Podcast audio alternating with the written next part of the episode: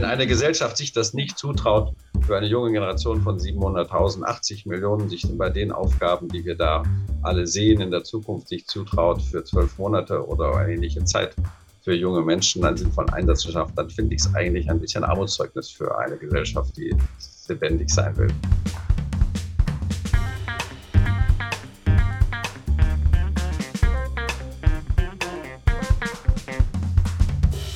Willkommen zu Folge 59 von Erststimme. 2011 wurde die Wehrpflicht ausgesetzt. Einer der Gründe dafür war die Sicherheitslage, durch die es nicht mehr begründbar war, Männer zum Dienst zu verpflichten. Nur wenige Jahre später änderte sich diese Sicherheitslage durch die Annexion der Krim durch Russland. Und heute hat sie sich nochmal verschärft durch den russischen Überfall auf die Ukraine. Das hat auch in Deutschland die Debatte über einen Pflichtdienst wieder entfacht. Die Konrad-Adenauer-Stiftung will das Thema im kommenden Jahr breit diskutieren in einer Kampagne unter dem Titel Chancenzeit gemeinsam für Gesellschaft. Dazu will Erststimme jetzt schon einen Beitrag leisten. Deshalb spreche ich in dieser Folge mit Matthias Graf von Kielmannsek.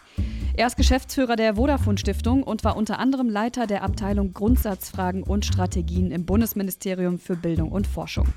Im Zentrum steht die Frage, warum die Debatte darüber jetzt wichtig ist und wie sich ein Gesellschaftsjahr in den Lebensentwurf von jungen Menschen integrieren ließe. Mein Name ist Sandra Wahle.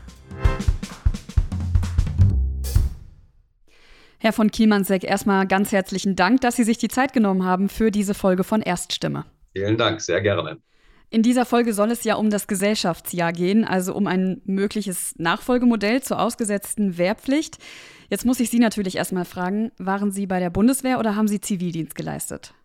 Ich war selber bei der Bundeswehr und habe das auch als ähm, sehr erlebnisreich, lehrreich und prägend empfunden. Ähm, bin ja selber Abiturient und als Abiturient in die Bundeswehr gekommen habe, aber sehr viel mit einem Jahrgang zu tun gehabt, der, bei dem es fast keine Abiturienten gab auch kaum jemand, der hinterher studiert hat, sondern viele, die ähm, entweder eine berufliche Ausbildung machten oder mit einem mittleren Schulabschluss das vorhatten oder zum Teil auch aus dem Ruhrgebiet etliche, die gar keinen richtigen Weg für sich schon gefunden hatten, ohne Arbeit waren, teilweise auch noch keinen Ausbildungsplatz gefunden hatten. Also ähm, junge Menschen, denen ich vorher so nicht begegnet bin, und denen ich hinterher auch nicht so häufig wieder begegnet bin, wenn man dann an die Universität geht und studiert. Sie haben gesagt, dass die Zeit für Sie sehr prägend war. Würden Sie denn sagen, dass das vor allem wegen der Menschen so war, die Sie dort getroffen haben? Oder was würden Sie sagen, haben Sie darüber hinaus noch mitgenommen? Das ist schon viel. Also äh, man fängt an, überhaupt erstmal eine gemeinsame Sprache zu finden. Ähm, man äh, merkt, wofür man anerkannt wird und wofür man auch nicht anerkannt wird. Kluge Reden schwingen hilft dann nicht so viel weiter. Ähm, vieles beweist sich im praktischen Tun. Ähm, da gibt es dieses altmodische Wort von Kameradschaft, das spielt aber eine ganz schön große Rolle, also die Zuverlässigkeit. Ähm, bei der Bundeswehr gibt es eigentlich fast nichts, was man so alleine erledigen kann fast immer hängt man sehr davon ab, dass jeder an seiner Stelle ähm, das Richtige tut, äh, nicht die Augen zumacht, ähm, verlässlich da ist, wenn man ihn braucht. Und das ist also eine Erfahrung, die auch sehr stark prägt. Und ähm, da ich dann selber auch habe etwas ausbilden dürfen, kommt dazu, dass ich das erste Mal habe auch feststellen können, wie ist denn das, wenn ich versuche, anderen etwas beizubringen. Und ähm, ich habe auch erlebt, dass mir viele handwerklich zum Beispiel etwas vorgemacht haben, äh, die da sehr viel fitter waren. Also sowas prägt, äh, möchte ich auch nicht missen. Als die Wehrpflicht dann damals ausgesetzt wurde, dafür gab es ja ganz verschiedene Argumente. Wie fanden Sie das? Ich war zwiegespalten. Ähm, ich glaube eigentlich, dass es äh, ein wichtiges und gutes Band ist, dass wenn sich eine, ein Gemeinwesen, ein demokratisches Gemeinwesen entscheidet, eine wehrhafte äh, Republik zu sein, und das tun eigentlich so gut wie alle demokratischen Gesellschaften, ähm, dann ist es, glaube ich, auch wichtig, dass es da ein enges Band weiterhin zwischen Bevölkerung und denen gibt, die da praktisch für die Sicherheit des Landes einstehen. auch wenn das mal zwischendurch äh, so ausschaut, als ob glücklicherweise ähm, kriegerische Bedrohungen fern sein könnten. Ähm, das kann man leider, wie wir sehen, nie auf Dauer und sicher vorhersagen. Ganz abgesehen davon, ähm, dass ähm, ja so etwas auch heutzutage gar nicht mehr äh, in einer internationalen Welt immer unmittelbar an den eigenen Grenzen stattfinden muss.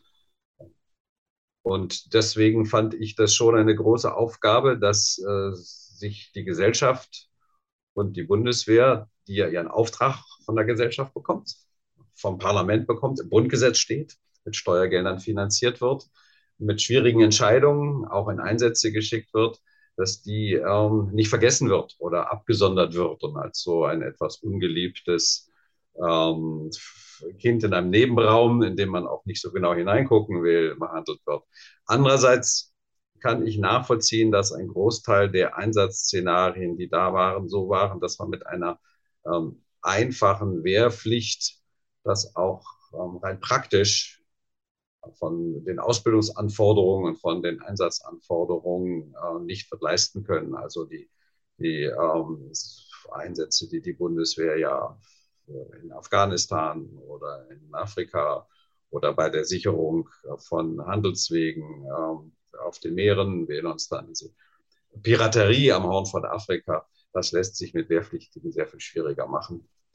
Ähm, insofern war das nachvollziehbar, aber ähm, man muss beständig dann was, was extra tun, um diese Verbindung zwischen Bundeswehr und Gesellschaft aufrechtzuerhalten.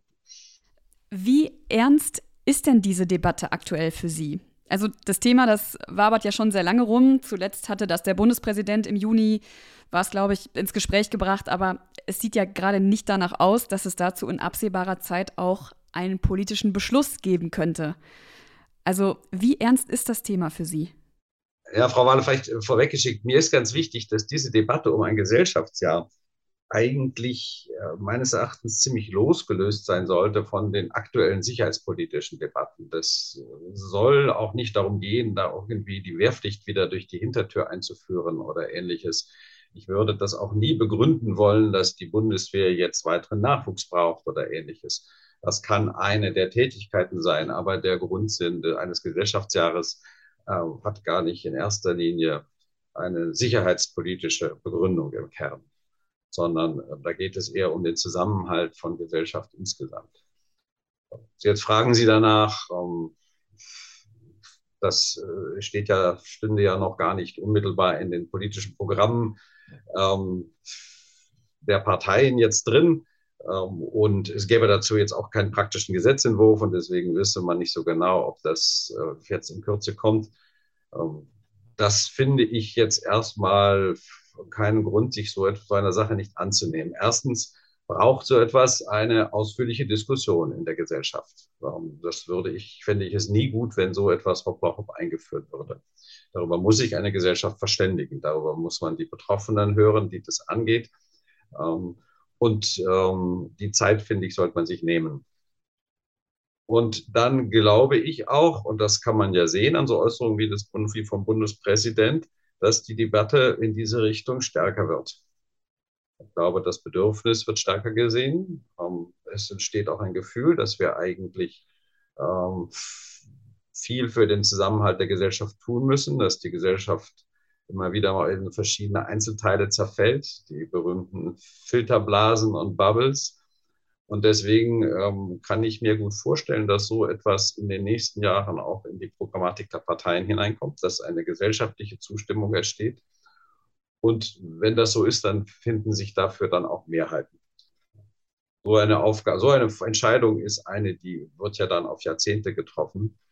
Ähm, und deswegen darf man da ruhig auch ein, zwei, drei, vier Jahre drüber diskutieren und dann ein geordneten Gesetzgebungsprozess anstoßen. Jetzt habe ich direkt schon ganz viele Anschlussfragen im Kopf, aber lassen Sie uns vielleicht noch mal einen Schritt zurückgehen. Sie waren ja Leiter der Abteilung Grundsatzfragen und Strategie im Bundesministerium für Bildung und Forschung. Hatten Sie in der Zeit was zu tun mit dem Thema Gesellschaftsjahr?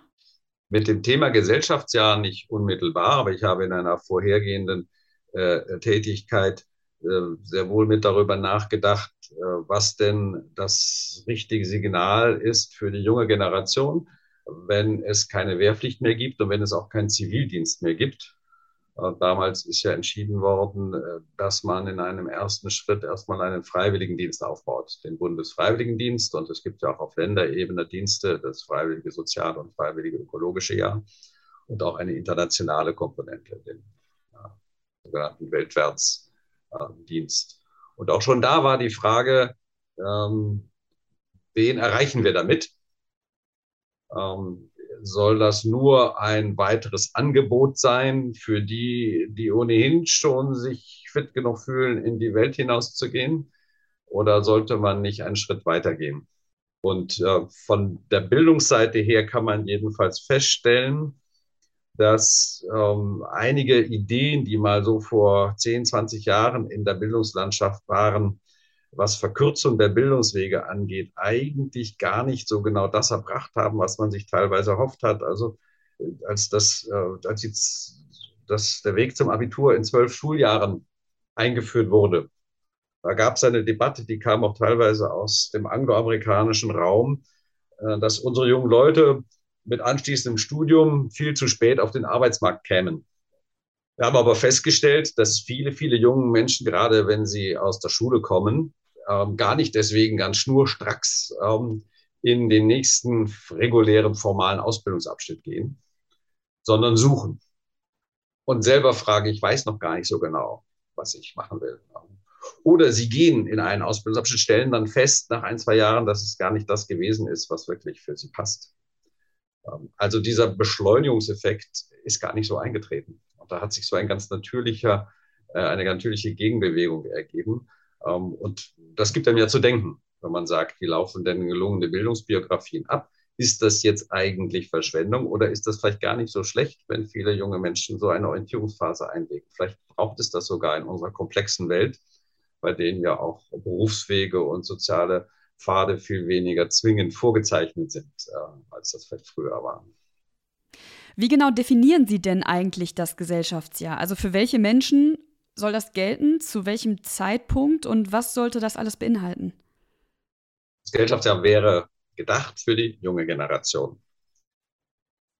Optimalerweise in den meisten Bildungsbiografien lässt sich das am besten einbauen äh, nach dem allgemeinbildenden Schulabschluss. Mittlerer Schulabschluss, Hauptschulabschluss gibt es ja nur noch sehr selten ähm, oder Gymnasialabschluss, also Hochschulreife und den dann anschließenden Ausbildungsabschnitt, also berufliche Ausbildung ähm, oder eine akademische Ausbildung. Ähm, wir lassen mal die Feinheiten beiseite, dass es auch ein Teil derjenigen gibt, die dann erst in ein Übergangssystem gehen, weil sie nicht gleich einen Ausbildungsplatz finden. Das ist also vom Alter typischerweise ungefähr 18 Jahre. Das ist auch, glaube ich, wichtig so, dass das eine Entscheidung ist, die mit der Volljährigkeit getroffen wird. Es soll aber bewusst vor dem nächsten Bildungsabschnitt stattfinden, der dann ja sehr viel stärker die Richtung, die Weichen in eine Richtung einer bestimmten beruflichen Entwicklung nimmt, weil ja die Erfahrungen aus diesem Gesellschaftsjahr mitgenommen werden sollen. Das ist ja auch ein Stück Selbsterprobung. Was will ich eigentlich? Was kann ich? Wie reagiere ich auf andere Menschen? Wie reagieren andere auf mich?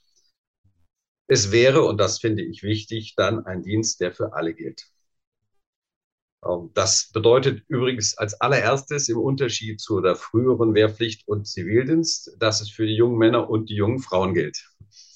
Ähm, das finde ich eigentlich überfällig, ähm, dass das in dem Fall für beide Geschlechter gemeinsam geht. Schon deswegen kann das gar keine sozusagen nur irgendwie Fortsetzung in anderem Gewande der alten Wehrpflicht und des alten Ersatzdienstes sein.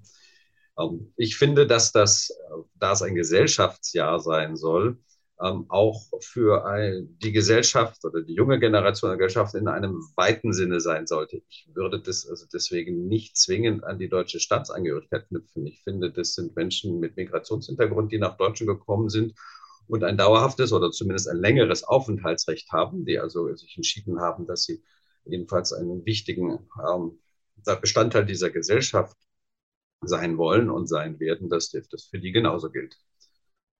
Ich würde übrigens, wenn Sie schon danach fragen, auch bewusst sagen, es, man wird immer über einzelne Ausnahmen reden können. Zurückstellung. Da mag es persönliche Gründe geben, die man sich immer, die man immer berücksichtigen muss. Die hat es auch früher gegeben. Ähm, das wird sicherlich nicht mehr das sein, was in der Wehrpflicht gültig war, also der dritte Sohn oder der Theologiestudent, der dann nicht eingezogen werden musste und auch keinen Zivildienst machen musste. Aber es wird, wird persönliche Härtefälle geben oder Situationen, wo man im Ausland ist oder wo man in einer einem Ausbildungsabschnitt steckt, ähm, von, von dem man sinnvollerweise nicht unterbricht. Ich finde aber, dass das eine Heraus Aufgabe wäre, selbstverständlich inklusiv zu sein. Ein Gesellschaftsjahr sollte natürlich gerade auch den, den jungen Menschen ähm, für die ein inklusiver Einsatz, weil sie mit einer Behinderung ins Leben ähm, gehen und durch das Leben gehen, dass für die genauso etwas angeboten wird. Ich glaube auch, dass das gut möglich ist. Also das fände ich wichtig, das Signal. Alle werden gebraucht und jeder kann auch etwas dazu beitragen. Braucht etwas mehr Anstrengung für diese Plätze, aber da bin ich mir eigentlich nicht bange, dass das zu schaffen ist. Sie haben ja jetzt mehrfach mit dem gesellschaftlichen Zusammenhalt argumentiert und das tun ja eigentlich auch die meisten Befürworter des Gesellschaftsjahres. Ich persönlich stelle mir aber die Frage, steht es denn wirklich so schlecht um unseren gesellschaftlichen Zusammenhalt? Weil ich habe gestern noch gelesen und das sehe ich zumindest als Indiz dafür, dass es eben nicht so ist, dass in Deutschland zum Beispiel so viel gespendet wurde für die Ukraine wie noch nie, seitdem das erfasst wird. Und auch während der Pandemie war zumindest mein Eindruck, dass wir als Gesellschaft doch eigentlich ganz gut da durchgekommen sind, bis auf diese Streitigkeiten über zum Beispiel Maßnahmen, die aber ja auch ihre Berechtigung haben. Also was lässt Sie glauben, dass es wirklich so schlecht um den gesellschaftlichen Zusammenhalt steht, dass wir dafür ein Gesellschaftsjahr bräuchten? Ich bin, ich glaube nicht, dass das dass Deutschland nun auseinander, die deutsche Gesellschaft droht auseinanderzufallen. Deswegen wenn das so wäre, dann müsste man ja auch fürchten, dass es kaum Einsicht und kaum Willen und kaum Bereitschaft in der jungen Generation so gäbe, so etwas zu tun. Und alles, was ich mitbekomme, ist, dass da eigentlich viel Interesse besteht. Ähm, und auch bei denen, die sich den Gedanken selber noch nicht gestellt haben, wenn man mit ihnen drüber redet, sagen, ja, warum eigentlich nicht? Aber ich glaube, dass es doch erhebliche Fliehkräfte gibt in unserer Gesellschaft. Ähm, also das äh, fängt bei einigen Folgen der modernen Form der Kommunikation an, ähm, dass wir das beobachten, ähm, dass ich mich ja immer stärker auf, mit Hilfe der Social Media und anderen Kommunikationsgewohnheiten in einer, einer eigenen Welt bewegen kann, in der ich dann meistens äh, sehr stark nur auf Gleichgesinnte treffe und kaum noch auf jemand, der eine andere Meinung hat, weil das sich ja auch äh, durch entsprechende Einstellungen und die Algorithmen, die das zum Teil befördern, ähm, ja auch noch verstärkt wird. Ähm, ich glaube, dass man schon sehen kann, dass ein gewisser Teil in der Gesellschaft äh, unter dem Druck von Krisen und äußeren äh, Bedrohungen beginnt, sich so etwas zurückzuziehen ähm, in das eigene Leben, in das eigene, in die eigenen vier Wände, äh, vielleicht noch den eigenen Garten, die eigene kleine Welt und ähm, hoffen, dass irgendwie die Stürme der Zeit an einem vorbeiziehen. Wir sehen ja auch leider, dass wir einen Teil der jungen Menschen haben, die sich äh, in unserem klassischen Bildungssystem sehr schwer tun, die wenig Erfolgserlebnisse haben, ähm, die auch nicht glauben, dass sie eine große Chance haben auf irgendwie einen größeren qualifizierten Arbeitsplatz. Wir sehen, äh, dass die Gesellschaft kulturell vielfältiger wird, aber nicht zwingend deswegen sich intensiver miteinander austauscht. Und deswegen glaube ich, ist es wichtig, ähm, dass wir da eine Klammer haben, die alle erreicht und nicht immer nur die Gruppe derer, die eigentlich fast alles machen. Ähm, die spenden, die sich engagieren, die in den Schulen äh, als Eltern sich in die Elternvertretung wählen lassen, die sich äh, die Flüchtlinge aufnehmen oder sich darum kümmern, ähm, sondern dass das etwas ist, was auch unabhängig von, von solchen Krisenerlebnissen, unabhängig äh, von denjenigen Gruppen, die sich das ja auch häufig genug insofern leisten können, als dass sie keine finanzielle Not haben, dass sie die, die Zeit aufbringen, die Ressourcen aufbringen können, dass wir davon unabhängig eine Erfahrung für das ganze Land haben, worüber auch jeder in der jungen Generation mit jedem aus der jungen Generation reden kann weil es nicht den gleichen Einsatzplatz, aber das gleiche Jahr gab, sozusagen. Und man sich über die Erfahrung austauschen kann. Also das fände ich schon fände ich schon eine wichtige Sache. Und ich glaube, dass das auch insgesamt so ein bisschen zur, wie sagt man jetzt äh, neudeutsch, zur Resilienz einer Gesellschaft, das ist ja nicht nur Widerstandsfähigkeit bei äußeren Krisen, sondern das ist auch Anpassungsfähigkeit an solche Herausforderungen, dass das auch dazu beitragen kann. Stichwort alle erreichen, was Sie gerade gesagt haben. Warum denn dann nicht auch ein Gesellschaftsjahr oder zumindest ein ähnliches Modell für Menschen, die zum Beispiel in Rente gehen? Das ist ja durchaus auch ein Zeitpunkt im Leben, wo man nochmal Möglichkeiten für sich entdecken könnte und wo man ja auch sagen kann, die Leute können ja auch nochmal was für die Gesellschaft tun. Das gibt es ja auch schon. Die Möglichkeit gibt es auch. Der Bundesfreiwilligendienst ist, ist auch offen für alle Altersstufen als Angebot. Ähm, ich glaube aber, wenn man das einführen will als eine, ein verpflichtendes Erlebnis, dann ist es ja etwas, was einen prägen soll, bevor man ähm, sein sozusagen ein tätiges Leben in der Gesellschaft, im Beruf ähm, und äh, durch die, die Jahrzehnte hinweg tätigt und nicht, wenn man mal schon vielleicht schon zwei Drittel hinter sich hat.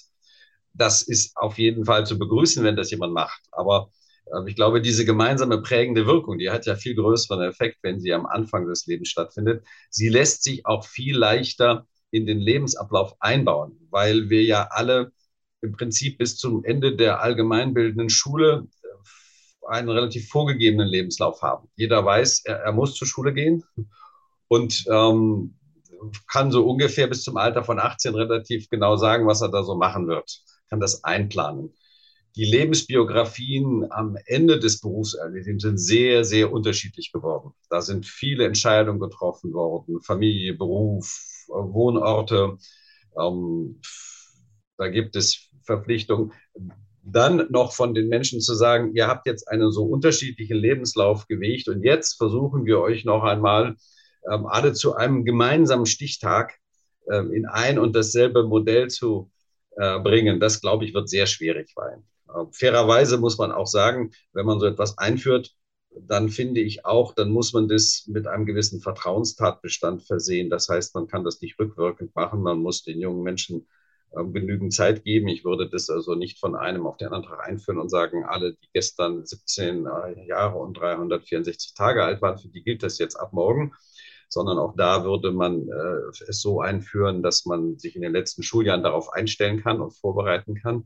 Und das gilt natürlich für Menschen, die ihr Leben bisher gelebt haben und Familie zu versorgen haben, die an verschiedenen Orten leben, die ein Einkommen erbringen müssen, weil sie Angehörige versorgen müssen, natürlich viel, viel mehr. Denen plötzlich zu sagen, ähm, du hast dir jetzt dein Leben so aufgebaut, aber jetzt verändern wir das äh, in einem Maße, auf das du ja auch gar nicht ausreichend reagieren kannst, fände ich nicht fair. Also als Angebot eine tolle Sache, als verpflichtendes Element finde ich es wegen der Prägewirkung wichtig. Ähm, übrigens auch wegen der Selbsterfahrung, ähm, was denn für mich der richtige Lebensweg, Bildungs- und Berufsweg denn sein solle, finde ich es wichtig, es frühzeitig zu machen. Also dann im Alter von 18 bis 19 Jahren passt das eigentlich sehr gut. Ähm, machen auch andere Länder. In Frankreich gibt es ja auch so einen Gemeinschaftsdienst, der ist nicht ein ganzes Jahr alt, aber setzen eigentlich alle da an. Und wie ich gesagt habe, wir stellen ja fest, dass viele junge Menschen gerade nach dem äh, allgemeinbildenden Schulabschluss anfangen, nochmal in seine Suchphase zu gehen. Offen dafür sind, selber nicht so ganz sicher sind, was für sie passt. Also man merkt das an der Zahl derjenigen, die gar nicht direkt anfangen, nach der Schule zu studieren. Die ist jetzt relativ groß, die Zahl. Ähm, oder in eine berufliche Ausbildung gehen. Und deswegen kann man auch wenn man sich so die Lebensläufe anguckt, genau sehen, dass das eigentlich da die richtige Phase ist, in der das am besten hineinpasst. Ja, also dass es bei jüngeren Menschen am einfachsten zu integrieren wäre, da sind wir uns einig und dass da die Prägewirkung auch am größten ist, da sind wir uns auch einig, das ist klar. Und es ist auch klar, dass es eine Herausforderung ist, zu einem 65-Jährigen zu sagen, hey, du hast jetzt 40, 50 Jahre gearbeitet, du machst jetzt noch mal was für die Gesellschaft. Aber wäre es nicht eigentlich nur gerecht, wenn man nicht nur dem 18-Jährigen sagen muss, du musst jetzt was für den Staat tun, denn der gesellschaftliche Zusammenhalt, der entscheidet sich eben nicht nur an dir, sondern auch an der älteren Generation. Also wenn, wenn das ein Erlebnis ist, was die junge Generation gehabt hat, dann hat sie das ja hoffentlich auch geprägt für den weiteren Weg durchs Leben und hat auch immer wieder äh, Anstoß und Anlass gegeben, dass man sich im weiteren Verlauf des Lebens für die Gemeinschaft ähm, eingebracht hat. Aber ich finde, wenn jemand durch das ganze Berufsleben gegangen ist, vielleicht eine Familie gegründet hat, Kinder großgezogen hat, seine Eltern gepflegt hat, sich engagiert hat, ähm, in gemeinnützigen Dingen vielleicht gespendet hat oder sei es auch äh, in Anführungsstrichen nur ganz ordentlich seine Steuern und Abgaben gezahlt hat und dadurch einen ziemlich wichtigen Beitrag für den Generationenvertrag geliefert hat, für die soziale Sicherheit, also für soziale Sicherungssysteme oder für die Aufrechterhaltung des Staates, ähm, hat gearbeitet, hat geleistet, hat äh, seinen Beitrag geleistet, dann finde ich das schon eine ziemlich große Leistung, für die die junge Generation, die fairerweise bis zum Alter von 18, 19 bekommen hat, aber noch nicht geleistet hat, für das sie eigentlich dankbar sein könnte. Ich fände jedenfalls wichtig, dass ähm, die, das Erlebnis rechtzeitig da ist, dass der Staat einem und die Gemeinschaft Pflichten einem nicht nur im ganzen Leben gegenübertreten in Form von ähm, rein finanziellen Zahlungspflichten. Also die junge Generation bekommt die Bildung glücklicherweise ähm, ja kostenlos ähm, und das ist auch gut so, ähm, um da keine Hürden aufzubauen. Ähm, sie lebt glücklicherweise, hat glücklicherweise die Chance, bei uns in einem sicheren, geordneten und freien und sozialen Staat aufzuwachsen. Und wenn dann, ähm, und das hängt eben auch von Voraussetzungen ab, die man nicht nur durch Gesetze schaffen kann, sondern hängt vom Einsatz einer Gesellschaft ab. Und wenn dann die ganze, wenn dann die Erfahrung ist ähm, über das ganze Berufsleben hinweg, dass eigentlich das, was ich für den Staat tue, nur darin besteht, dass ich Geld zahle. Und ansonsten habe ich zwar Rechte, aber keine Pflichten. Dann fände ich das keine glückliches, keine, keine glückliche Balance. Und deswegen fände ich wichtig, dass diese Erfahrung frühzeitig gemacht wird. Dann prägt sie, dann kann sie mitgenommen werden ins Leben. Und gerade auch vielleicht bei denen, die nicht so richtig wissen, äh, die nicht viel vom, von der Gemeinschaft erwarten, die sich vielleicht auch am Rande fühlen, an den Rand gedrängt sehen, die, denen auch bisher keine Gelegenheit geboten wird, worden ist, zu zeigen, was sie können, wo sie sich einsetzen können, die sie vielleicht auch nicht gesucht haben. Ähm, gerade für die ist es wichtig, nicht zu warten, bis sie 60 oder 70 sind, um ihnen dann zu sagen, so, du wirst eigentlich doch gebraucht, hast du mal drüber nachgedacht, ob du was tun kannst. Ähm, das fände ich gesellschaftspolitisch nicht wirklich. Das kann man mit 18 glaube ich, sehr gut machen. Und ähm, deswegen finde ich auch, dass sich so etwas ja gerade, wenn man es verpflichtend macht, was man sich gut überlegen muss, denn selbstverständlich, das ist ein Eingriff ähm, in die Lebensgestaltung der jungen Menschen. Das sollte man auch gar nicht kleinreden und so tun, als ob das nicht sei. Das muss man schon gut begründen. Ähm, dass man eine solche Verpflichtung eben auch deswegen macht, weil sich letztendlich dieser Sinn auch etwas an den einer verpflichtenden Lösung an den Rändern der Gesellschaft entscheidet. Also auch diejenigen, die gesagt eben eher fern von staatlicher Gemeinschaft sich fühlen, sich sehen, bisher damit keine oder nur schlechte Erfahrungen gemacht haben. Es gibt sie übrigens auch ähm, in, äh, in, elitären Kreisen, in denen Geld gar keine Rolle spielt und die man schon in jungen Jahren äh, voll globalisiert äh, sozusagen durch die Welt sich bewegt. Auch da schadet es nicht. Ähm, einmal zu sehen, was es noch alles in der Gesellschaft gibt und auch solche Erfahrungen zu machen, die man später wahrscheinlich nie, nie wieder machen wird. So. Und auch das hätte ich lieber ähm, erstens am Anfang des Lebens und zweitens aber auch verpflichtend, ähm, damit man dazu gebracht wird, das auch mitzunehmen. Sie haben ja gesagt, dass man das gut begründen muss, jungen Menschen das Jahr wegzunehmen. Und das ist ja auch eins der Hauptargumente der Gegner des Gesellschaftsjahres.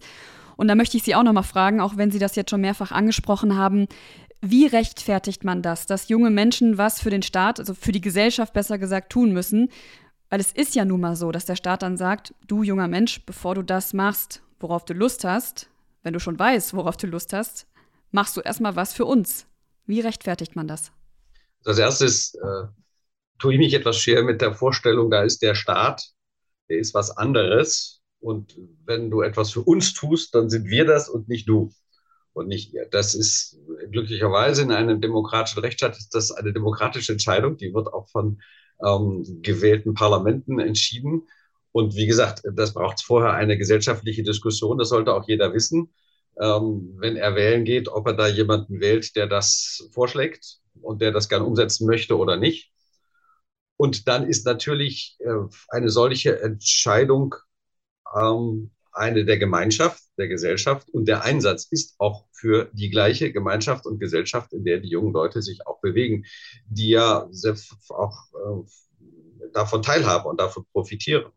Also sie leben ja auch davon, dass wir in einer, einer Gesellschaft, einer Gemeinschaft sind, bei der nicht alle nur abwarten, ob es einen Gesetzesbefehl gibt, bei der viele, viele Dinge gar nie funktionieren würden, äh, wenn das nicht die Gesellschaft und die Gemeinschaft macht. Man kann das ja sehen an den Einsatzplätzen, in denen das, äh, in denen so ein solcher Dienst dann abgeleistet werden könnte. Ähm, das sind ähm, erst einmal ähm, das, was man schon kennt, das sind die klassischen Blaulichtorganisationen, also all das, was die Freiwillige Feuerwehr oder das Technische Hilfswerk ausmacht, die Rettungsdienste, der Katastrophenschutz. Ähm, dazu gehört auch, wer das machen will, der sich für einen polizeilichen Dienst entscheidet oder für die Bundeswehr entscheidet. Dazu gehören die ganz, der ganze große Einsatzbereich im karitativen Bereich, in den Pflegeheimen, im Altendienst, im Krankendienst, ähm, für Behinderte im Bildungsbereich gibt es großen Einsatz. Es gibt viele, viele Einsatzmöglichkeiten in der kulturellen Bildung, im Kulturbereich, im Umweltschutz. Da lebt wahnsinnig viel davon, ähm, dass das nicht nur staatlich Bedienstete sind, die das deswegen tun, weil sie dafür bezahlt werden, sondern weil das die Gesellschaft insgesamt tut. Wir haben die internationalen Dienste, das fände ich sehr wichtig, dass man selbstverständlich so einen Einsatz auch äh, in internationalen äh, Einsätzen ableisten kann, in anderen Ländern, also in einem Zusammenhang äh, von, ähm, von Entwicklungshilfe oder Katastrophenhilfe oder sonstigem ähm, Unterstützung, ähm, gerne auch in anderen europäischen Ländern. Also man kann sich sogar als Fernziel meines Erachtens mal ein europäisches Gemeinschaftsjahr vorstellen, weil wir dann dazu auch noch diese Erfahrung bekommen, äh, dass die jungen Europäer aufeinandertreffen und ein Stück Gemeinschafts-, europäisches Gemeinschaftsgefühl dabei entwickeln. Ähm, und deswegen also dem europäischen Einigungsgedanken an der Stelle auch nochmal etwas Nachschub verleihen können. Also auch solche Einsatzgründe. Und an diesen ganzen Beispielen kann man, glaube ich, sehr gut sehen, dass das gar nicht äh, jemand anders ist, sondern dass das die gleiche Gemeinschaft und Gesellschaft ist, in der die jungen Menschen sich bewegen, die sie auch brauchen, von denen sie selber auch abhängen. Ähm, und deswegen äh, finde ich, äh, würde ich vor allem nicht dieses Gegeneinander aufmachen. Und äh, dann ähm, finde ich es bei einem längeren Leben, das wir haben, auch nicht so, dass man äh, sagt, das ist jetzt wirklich eine Beraubung von Lebenschancen oder Verkürzung von Lebenszeit, so etwas, sondern die Wahrheit ist doch, dass wir glücklicherweise länger leben können, dass wir auch länger insgesamt gesund leben können dass wir ja auch eine sehr viel ähm, flexiblere und variablere und individuellere Lebensgestaltung haben. Also früher ähm, war eine etwas klassische Dreiteilung. Man hat sich bis zum Alter von 18 oder 16 hat man in der Schule oder in den Klassenräumen, später dann in den Hörsälen an den Universitäten oder sowas äh, gesessen und ähm, in Bücher geschaut. Dann kommt das tätige Leben, äh, in dem man beruflich tätig ist. Und dann kommt das Alter, äh, in dem man vielleicht, wenn man gesund ist, noch ein paar Reisen macht und die Enkelkinder hütet. So, so wird ja, so sieht ja unser Leben heutzutage nicht mehr aus. Also die Phasen von Produktivität, von Gemeinschaftsarbeit, von Bildung, ähm, auch von Muße, die sind ja viel verwechslungsreicher. Das finde ich auch gut so. Und deswegen finde ich, lässt sich sowas auch viel besser einpassen, ohne dass da in irgendeiner Weise irgendwie den jungen Menschen Entwicklungschancen genommen werden. Ich habe das übrigens auch bei keinem, ich kenne dieses Argument und die, die es äußern, sind fast nie diese Generation, die es betrifft. Das fällt mir auf.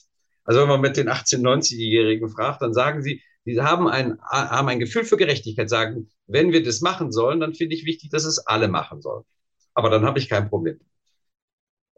Ähm, das Argument kommt meistens von denen, die das gar nicht betrifft und aus ihrer Sicht vielleicht eher ein bisschen theoretisch ist. Also deswegen glaube ich nicht, dass das, und ich bin ziemlich sicher, dass das äh, die jungen Menschen auch, ähm, wenn sie das gemacht haben, als eine Bereicherung empfunden. Wichtig ist, das finde ich, ein Punkt ist, dass man allerdings deutlich macht bei diesen Einsätzen, bei, dieser, bei diesen Aufgaben, dass das etwas ist, wo man den jungen Menschen eine Aufgabe gibt, mit denen man ihnen wirklich etwas zutraut, bei denen es darauf ankommt, dass sie da sind, bei denen es einen Unterschied macht, ob sie da sind oder nicht. Also was es nicht werden darf, sind so bessere Praktikantenplätze, bei denen man das Gefühl hat, ob du nur den Kaffee geholt hast oder nicht, war nicht entscheidend. Das darf herausfordern. Aber es muss deutlich werden, das ist wichtig. Wenn du es nicht machst, wenn du jetzt hier nicht Hilfe leistest, wenn du nicht unterstützt, wenn du in dem Altenheim nicht da bist oder dich in dieser Bürgerinitiative für diese oder jene engagierst, einen Platz hast, dann passiert das nicht. Es hängt von dir ab, ob es stattfindet oder nicht. Und wir trauen dir das auch zu, selbst wenn du dafür nicht besonders ausgebildet bist. Dieses Erlebnis, dass man sich etwas, dass man, äh, dass einem etwas zugetraut wird und äh, dass man das dann selber schaffen darf. Und wenn man es geschafft hat, auch das entsprechende ähm, Gefühl einer, ähm, einer Selbstbestimmung ja, und einer Selbsterfahrung hat. Das finde ich, finde ich ganz wichtig. Und ich finde gerade den großen Vorteil an solchen Gesellschaftsjahres, dass das typischerweise oder häufigerweise ja gerade auch an Stellen passieren kann, von dem man nicht so sicher war, ob es das ist, was man sich freiwillig ausgesucht hätte. Gerade weil es ähm, aus einem anderen Lebensbereich kommt, in dem man freiwillig nicht reingegangen wäre, von dem man nicht gewusst hätte, passt das überhaupt. Zu sagen, doch, das kannst du auch. Du musst auch kein Experte sein, muss ja kein Profi sein und trotzdem kannst du was Wertvolles. Diese Selbsterfahrung, ähm, die finde ich eine ganz wichtige Sache, ähm, weil das auch etwas ist, was wir aus der, aus, äh, den, aus der Soziologie wissen, dass das etwas ist, was den jungen Menschen häufig am meisten fehlt. Die, das Gefühl, die Sicherheit, das Selbstvertrauen. Du kannst auch in unbekannten Situationen bestehen Du kannst meistens etwas mehr, als du so am Anfang gedacht hast. Ähm, und äh, du hast es auch in der Hand, selber gut zu machen. Und du machst einen Unterschied. Dieses Gefühl ähm, gibt es nicht überall. Und das ist unglaublich wertvoll, weil es nämlich prägt später, wenn man dann in der Ausbildung weitergeht oder wenn man dann auch einen äh, festen Job annimmt. Sie sprechen ja damit ganz konkret die Umsetzbarkeit an. Also wenn es denn ein Gesellschaftsjahr geben würde, dann müssten jedes Jahr 750.000 junge Menschen auf diesen in Anführungszeichen Arbeitsmarkt kommen, beziehungsweise müssten halt in diese entsprechenden Stellen in Organisation und Einrichtung gebracht werden. Inwiefern muss der Staat denn auch diese Seite unterstützen, damit zum Beispiel diese Einrichtungen auch überhaupt die Kapazitäten haben, die Leute so zu fördern im besten Fall so, wie Sie es gerade angesprochen haben?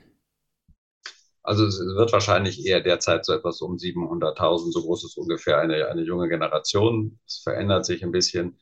Ähm, das ist aber auch nicht ganz entscheidend. Aber was ich wichtig finde, ist, da geht es nicht um einen klassischen Arbeitsplatz. Es geht nicht darum, dass ich jetzt sage, na, ich arbeite 40 Stunden und dann möchte ich gerne auch für 40 Stunden bezahlt werden. Das ist ein Gegenleistungsverhältnis. Ja. Äh, wenn man so will, ein, auch ein kommerzialisiertes Gegenleistungsverhältnis. Und wenn ich nur 30 Stunden arbeite, dann kriege ich äh, entsprechend weniger. Und wenn ich 50 oder mehr arbeite, kriege ich mehr.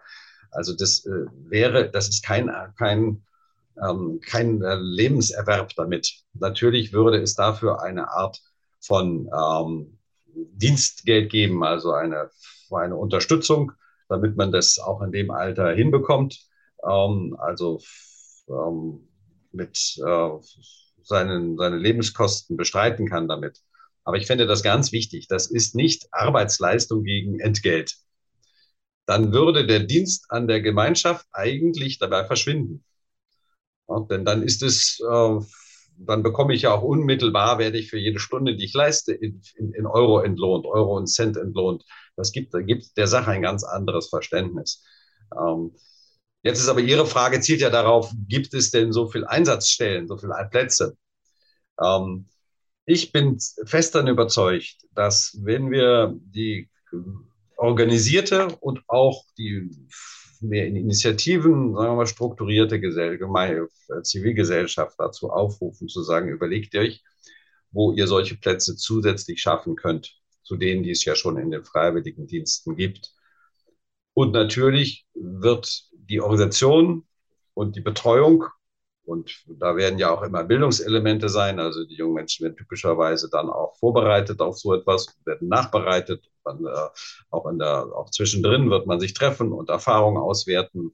Ähm, das ähm, wird natürlich ähm, übernommen. Das muss bezahlt werden. Ich bin ziemlich sicher, dass wir in der Gesellschaft, in einer Bevölkerung mit 80 Millionen Menschen, ähm, dafür genug Einsatzplätze finden. Denn wenn wir uns umschauen, fällt uns, glaube ich, überall genug ein, was getan werden könnte und getan werden müsste.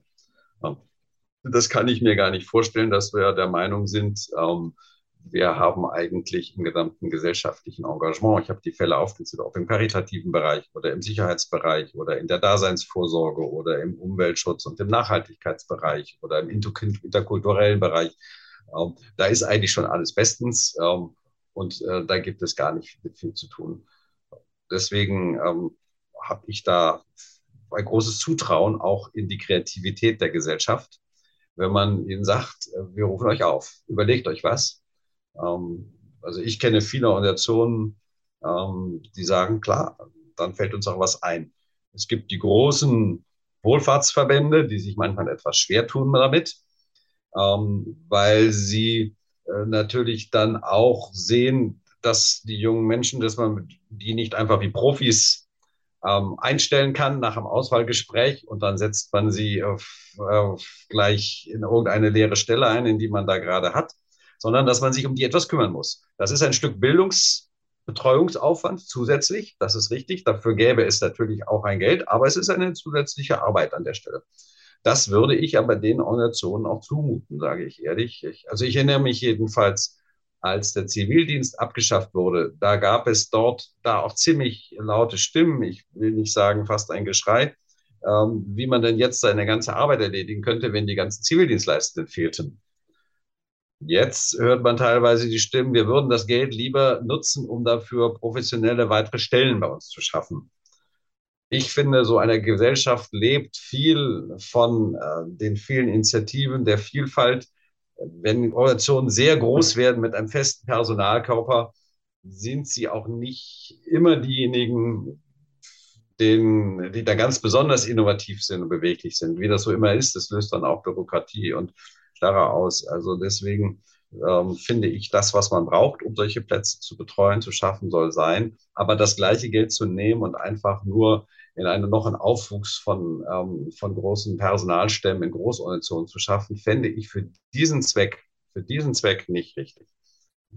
Ich bin aber auch sicher, ähm, wenn das Angebot da ist, auch das finanzielle, dann werden kleine wie große Organisationen ähm, sagen, klar, das können wir. Warum sollten wir da außen vor bleiben? Also wenn eine Gesellschaft sich das nicht zutraut, für eine junge Generation von 700.000, 80 Millionen, sich bei den Aufgaben, die wir da alle sehen, in der Zukunft sich zutraut, für zwölf Monate oder eine ähnliche Zeit für junge Menschen einen sinnvollen Einsatz zu schaffen, dann finde ich es eigentlich ein bisschen Armutszeugnis für eine Gesellschaft, die lebendig sein will. Zwei letzte Fragen habe ich noch. Die Zeit ist ja schon sehr fortgeschritten. Ich habe Sie ja gefragt, wie ernst die Debatte für Sie ist, weil es keine Aussicht auf eine politische Entscheidung, zumindest in nächster Zeit gibt. Aber am Ende braucht es die ja dann trotzdem, um das durchzusetzen. Was glauben Sie denn muss passieren in der Politik, aber auch in der Gesellschaft, dass das Thema so relevant wird, dass es sich von der gesellschaftlichen auf die politische Agenda überträgt? Ich finde es erstens sehr hilfreich, dass das äh, politisch Verantwortliche anstoßen. Ich fand das äh, sehr bemerkenswert und mutig und auch gut vom Bundespräsidenten, dass er sozusagen von von ganz oberer Stelle sagt, das ist ein Thema, über das wir diskutieren müssen. Ähm, ich fand auch, dass man an den Reaktionen sehen konnte, dass einige das ernst genommen haben und andere es sehr schnell beiseite gewischt haben. Ähm, das geht mir dann immer etwas zu schnell. Man kann ja auch Argumente dagegen vorbringen, aber so ein bisschen den Tenor, dass es einfach Unfug ist, was der Bundespräsident gesagt hat, das ist mir etwas, da macht man sich ein bisschen zu leicht. Also es, es gibt ja politische Stellen, die das vorantreiben, das finde ich auch wichtig. Dann finde ich das eine Diskussion, ähm, die man in der Gesellschaft an den verschiedensten Stellen führen. Ich finde ähm, gesellschaftliche Organisationen, ob es, wie gesagt, eher der Typ Bürgerinitiative ist oder der, der, der Typ feste Organisation im karitativen Bereich oder so etwas, äh, zum Beispiel, ähm, darf das vorbringen. Ähm, ich finde, ähm, dass das ein Thema ist, was auch in den Medien eine Rolle spielen darf. Ähm, dass man äh, dazu Diskussionsrunden einlädt, dass man das Thema mal aufbereitet in den verschiedenen Varianten, in denen das ja denkbar ist. Es gibt ja auch, auch die freie die Varianten, die sagen, lass es uns ausbauen, aber auf einer freiwilligen Basis ausbauen. Auch dann stellen sich eine Reihe von Organisationsfragen. Wie gesagt, ich fände, wenn es wirklich dieses Thema äh, Zusammenhalt, was kannst du für die, Gesellschaft tun, nicht nur, was kann die Gesellschaft für dich tun und wie machen wir diese Erfahrung für alle, fände ich, ist die verpflichtende Lösung auch die gerechtere und sinnvollere. Aber so etwas, finde ich, kann in den Medien diskutiert werden. Ähm, es gibt die berühmten äh, Mediatoren in der öffentlichen Debatte wie Stiftungen, die zum Beispiel solche gesellschaftliche Diskussionen vorantreiben können. Die müssen auch nicht darauf warten, ob es da irgendeinen Parteitagsbeschluss gibt, der das Ganze absegnet, sondern die dürfen und sollen solche Debatten auch nach vorne bringen. Ähm, dafür sind sie da.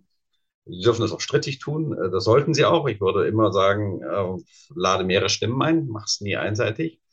Ähm, aber denen würde ich äh, solche Rollen zuschreiben. Ich finde übrigens, das sind auch Themen, äh, die äh, die Kirchen äh, und andere Organisationen, denen das Thema Zusammenhalt der Gesellschaft wichtig ist, nach vorne bringen können. Jedenfalls das mal auch, auch im kirchlichen Bereich lassen sich ja übrigens sehr viele Einsatzmöglichkeiten denken. Also in den Gemeinden Hilfe und Unterstützung in der Gemeindearbeit ähm, kann ich mir an ganz vielen Stellen vorstellen. Hat es ja früher auch gegeben bei, äh, im Rahmen des Zivildienstes. Also die Kirchen wären auch solche, die das von ihrem Blick auf Gemeinschaft interessieren sollte, aber auch als diejenigen, die ganz praktisch äh, diejenigen sind, die in ihrer Arbeit das brauchen können.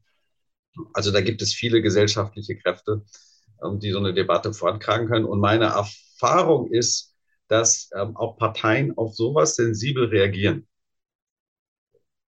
Die gehen nicht alle gleichem, äh, nun mit gleichem Tempo voran. Aber mein Eindruck ist auch, dass das ein Thema ist, was gar nicht so zwingend äh, in die klassischen parteipolitischen Gräben hineinrutschen muss. Also mein Eindruck ist, dass das auch in verschiedenen politischen Lagern Befürworter, ähm, auch Bedenken äh, gibt, aber dass man deswegen auch über Parteien hinweg da eine solche Diskussion führen kann.